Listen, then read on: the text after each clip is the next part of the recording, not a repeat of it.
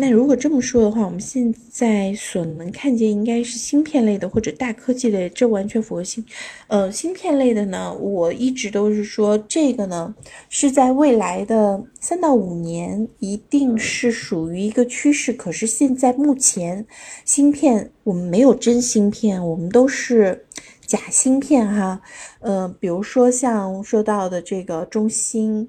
嗯，其实我我我我我是反复说过很多遍了，中兴它第一个它产品不行，嗯，它是完全是代工，而且它是根本没有做到，就是因为现在比如说国内根本是没有五纳米的，我们中兴曾经引入的一个高管，就台湾台积电的高管，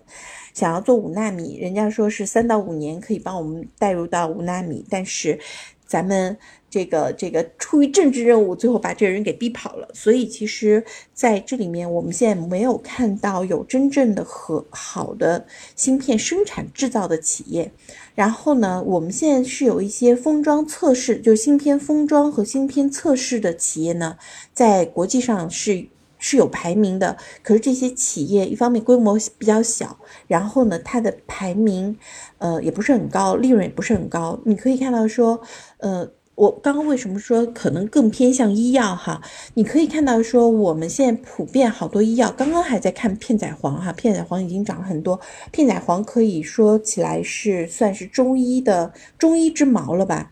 哪怕是片仔癀，它也有百分之将近百分之五十的利润，然后很多的医美的利润都是百分之七十九十，医药的利润都是普遍在六七十甚至更高。可是刚刚讲到的，像这个就是芯片侧封、芯片封装，呃，基本上利润只有在百分之二三十，而且规模非常小。所以其实像芯片这个行业，呃，或者说这个板块，目前我觉得说。它是属于未来可能好长一段时间的热点，但是目前不太会爆发，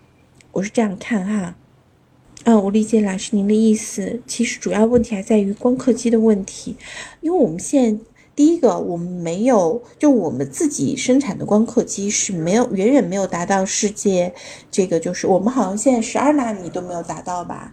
如果能够达到十二纳米，也已经算是一个，就是能够进入到第二梯队了。但是现在十二纳米的都还没有达到，然后再加上呢，就是现在目前我我刚刚说的五纳米，其实我们已已经把五纳米捧为上神，但是现在国际上已经开始有三纳米在进行投投产了。所以其实你可以看到，说这个一方面是我们在技术上面，光刻机这个事情就更加不用说了哈。我们现在全面的被禁封，我们没有没有这个，我们自己生产不出来，然后也进不进来。二十八纳米刚刚成熟，嗯，你说的是成熟，但是实际上投入使用的已经是不只是二十八纳米了，现在五纳米是投入使用的。用到汽车上没问题，可是你作为就是更加的精细化，或者说是它的这个就是呃前沿科技的话，肯定是不一样的。